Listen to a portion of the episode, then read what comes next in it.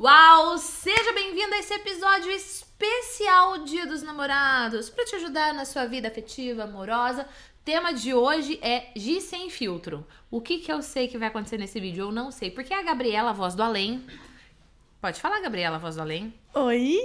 Ela trouxe, separou algumas perguntas para eu responder aqui. Eu não faço ideia do que é, mas eu vou responder para você nesse conteúdo especial aqui.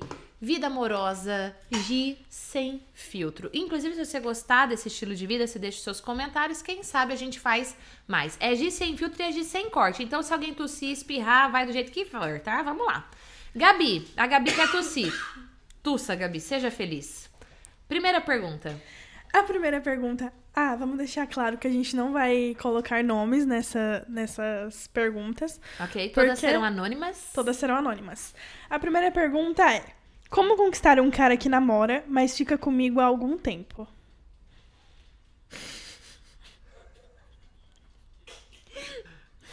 Hein? Como conquistar um cara que namora? O cara tá namorando. Tá, continua. Pode falar de novo a pergunta? Como conquistar um cara que namora, mas fica comigo há algum tempo? Amor, você quer namorar um cara que tá traindo a namorada? Porque assim, ó, comportamento, se a pessoa tá num relacionamento. Wilson, vem aqui, Wilson. Wilson, não, pode deixar ele mais pe- Tá vendo o Wilson ali, tá vendo, né? Se eu quero ficar com o Wilson, quero namorar com o Wilson, mas o Wilson está namorando a Gabriela. Mas eu falo, mas eu quero o Wilson para mim, eu quero o Wilson só para mim. O que, que acontece? Se o Wilson já trai a Gabriela ficando comigo, existe uma grande probabilidade que o Wilson, quando estiver comigo, me traia com qualquer outra pessoa. Então, assim, seja mais seletiva, né? Você quer um cara que já tem um histórico de traição? Ai, eu amo Wilson loucamente. Amor, amor é... amor é uma decisão. Amor não é um sentimento que você não controla. Ah, então reflita melhor aí o tipo de pessoa que você quer pra se relacionar. Agora é o seguinte, Wilson. Eu gosto muito de você. Eu quero ficar com você. Mas você tem que decidir, Wilson. Ou a Gabriela ou eu. E aí, se o Wilson decidir por mim, ele termina com a Gabriela e aí eu construo um relacionamento com o Wilson. Agora, não, Gi, pra mim tá tudo bem. E se o Wilson já traiu, eu vou correr o risco aí fazer o quê, né? Decisão é decisão, a escolha é sua. Mas assim, analisando segundo a psicologia, padrão de comportamento e blá blá blá, é complicado. É complicado. Eu já vi que a Gabi, ela foi o quê? Esperta, pra não dizer safada na escolha das perguntas do primeiro de sem filtro. Muito bem, vamos lá. Segunda pergunta: Por que os homens são tão teimosos e as mulheres tão vingativas? Eu não concordo com o que você falou. Isso é um jeito de você ver o mundo, inclusive é um jeito sabotador. Tá certo? Pode ser que uma mulher seja vingativa e a outra não. Pode ser que um cara seja teimoso e outro não. Agora, se os seus relacionamentos só tem homem teimoso e só tem mulher vingativa, começa a ser mais seletiva nas suas relações. Porque você tá se relacionando o quê? Num vínculo medíocre pra não falar outra coisa. Tá bom? Então, assim, se eu coloco uma regra, todos os homens são teimosos, essa regra, essa, essa crença, essa convicção que eu tenho não me ajuda. Todas as mulheres são vingativas. Ó, cuidado, cuidado com o tipo de coisas que você determina, porque elas podem estar te sabotando. Próxima, Gabriela Meneghetti. Por que as mulheres que, que a gente quer não querem a gente, mas as que eu quero não me querem? Você pode, você pode falar de novo? Por que as mulheres que eu quero não me quer, mas as que eu não quero me querem?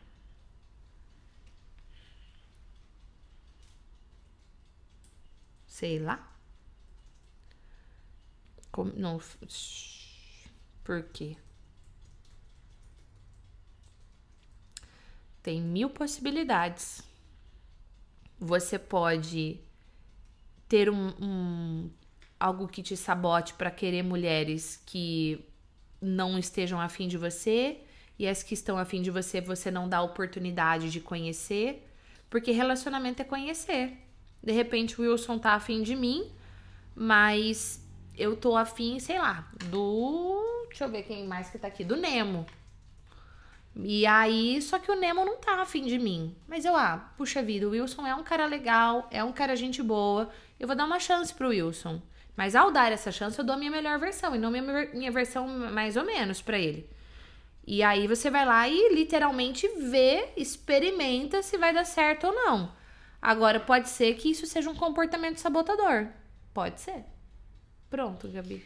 É normal descobrir que amo o marido mesmo depois de querer me separar dele? Você quer se separar do seu marido e aí você descobre que você ama o seu marido? Se isso é normal? Eu não gosto muito da palavra normal ou anormal. Se isso tá acontecendo com você, vamos descobrir o que, que é. Você já pediu separação? Você já separou? Eu conheço casais que se é, separaram e depois voltaram de novo e foram muito felizes. Agora você tem que pensar o que, que você quer para sua vida. E como eu falo, amor é mais do que um sentimento, amor é uma decisão. Se você decidir amar o seu marido, você precisa ter atos de amor. Ó, assiste a live de segunda-feira. Aí você precisa ter atos de amor com o seu marido e ele com você, daí o relacionamento dá certo. Agora sim, ai, vamos separar. Ai, agora eu te amo. Ai, vamos separar. Ai, agora eu te amo. Ah, que saco. Vai se resolver, né? Pelo amor. Realmente, mulher que faz sexo no primeiro encontro não é valorizada ou isso é um preconceito? Olha, podemos fazer uma enquete aqui nesse canal, né? Vamos lá. Inclusive, vou fazer uma no Instagram também. Como é que é a pergunta? É. Qual é a sua opinião? Eu quero saber a sua opinião. Mulher que faz sexo no primeiro encontro não é valorizada ou é só um preconceito? Tá bom. A mulher saiu com o cara pela primeira vez, foi lá e deu para ele no primeiro encontro. Ela é valorizada ou é um preconceito? Coloca aí. Ah, realmente é um preconceito. Não, nada a ver. Vamos lá. É um preconceito ou nada a ver? Depende. Agora sim, você tem mais do que isso, eu penso que é o que, que você quer para sua vida. A gente não constrói um relacionamento, ser humano, a gente ser humano, tá? Ser humano não constrói um relacionamento à base de sexo. Não constrói. Ser humano constrói um relacionamento à base de comunicação. Tá bom? Cachorro constrói relacionamento à base de sexo. Chega, um lá, cheira o fiofó do outro, hum, tchaca, tchaca, tchaca, tchaca, tchaca. Ser humano não é assim. Você não chega cheirando o fiofó do outro e tchaca, tchaca, tchaca, tchaca. A não ser que você só queira tchaca, tchaca, tchaca. Deu pra entender o que eu quis dizer? Agora, você quer construir um relacionamento?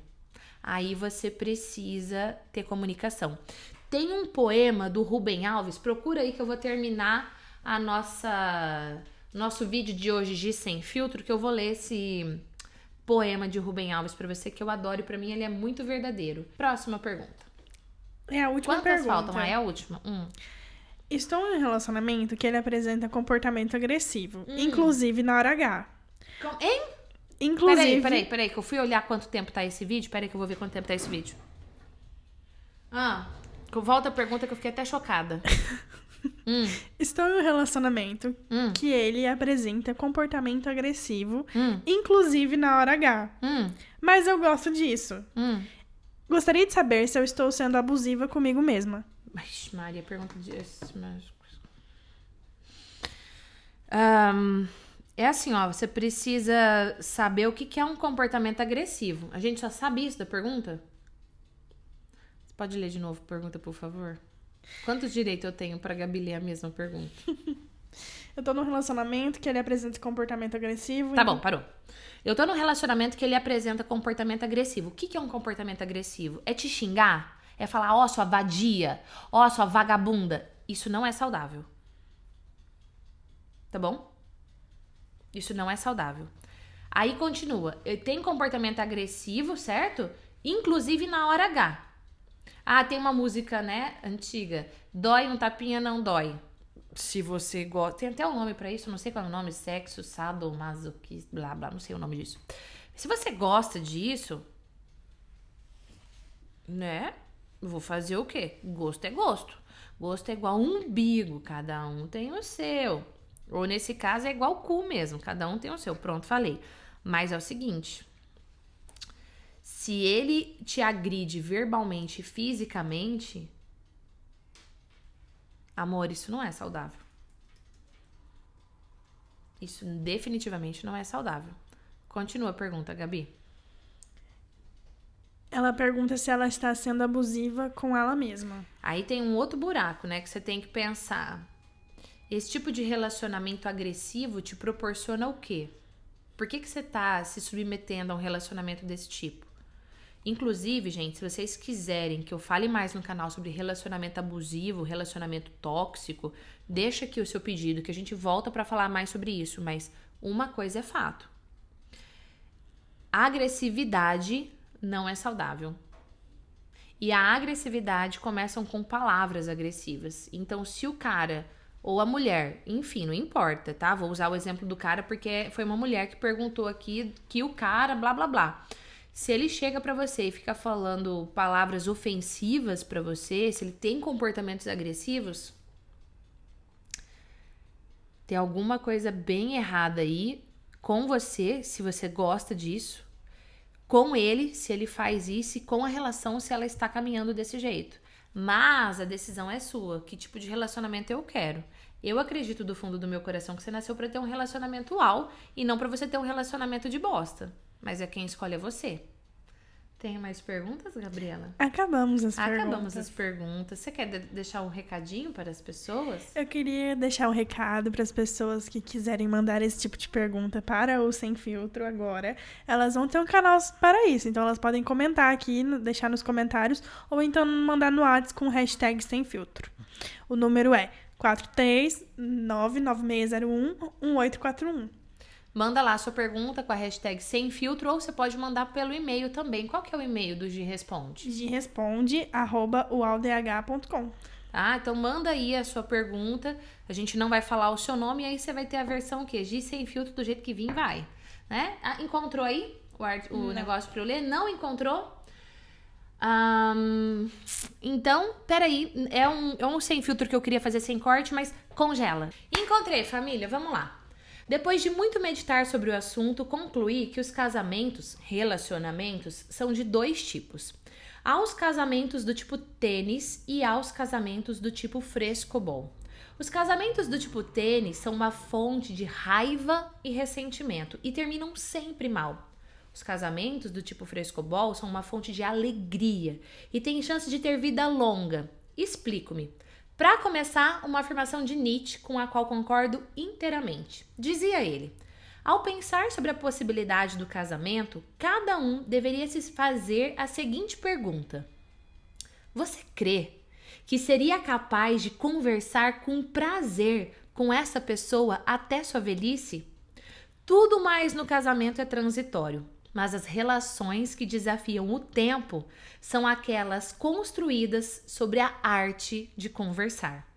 Sherazade sabia disso, sabia que os casamentos baseados nos prazeres da cama são sempre decapitados pela manhã, terminam em separação, pois os prazeres do sexo se esgotam rapidamente, terminam na morte, como no filme O Império dos Sentidos. Por isso, quando o sexo já estava morto na cama e o amor não mais se podia dizer através dele, ela o ressuscitava pela magia da palavra. Começava uma longa conversa sem fim que deveria durar mil e uma noites. O sultão se calava e escutava suas palavras como se fossem música. A música dos sons ou da palavra é a sensualidade sobre a forma da eternidade. É o amor que ressuscita sempre depois de morrer. Há os carinhos que se fazem com o corpo e há os carinhos que se fazem com as palavras. E contrariamente do que pensam os amantes inexperientes, fazer carinho com as palavras não é ficar repetindo o tempo todo eu te amo, eu te amo, eu te amo. Bartes advertia: passada a primeira confissão, eu te amo, não quer dizer mais nada. É na conversa. É na conversa que o nosso verdadeiro corpo se mostra, não em sua nudez anatômica, mas em sua nudez poética. Recordo a sabedoria de Adélia Prado. Erótica é a alma. O tênis é um jogo feroz. O seu objetivo é derrotar o adversário.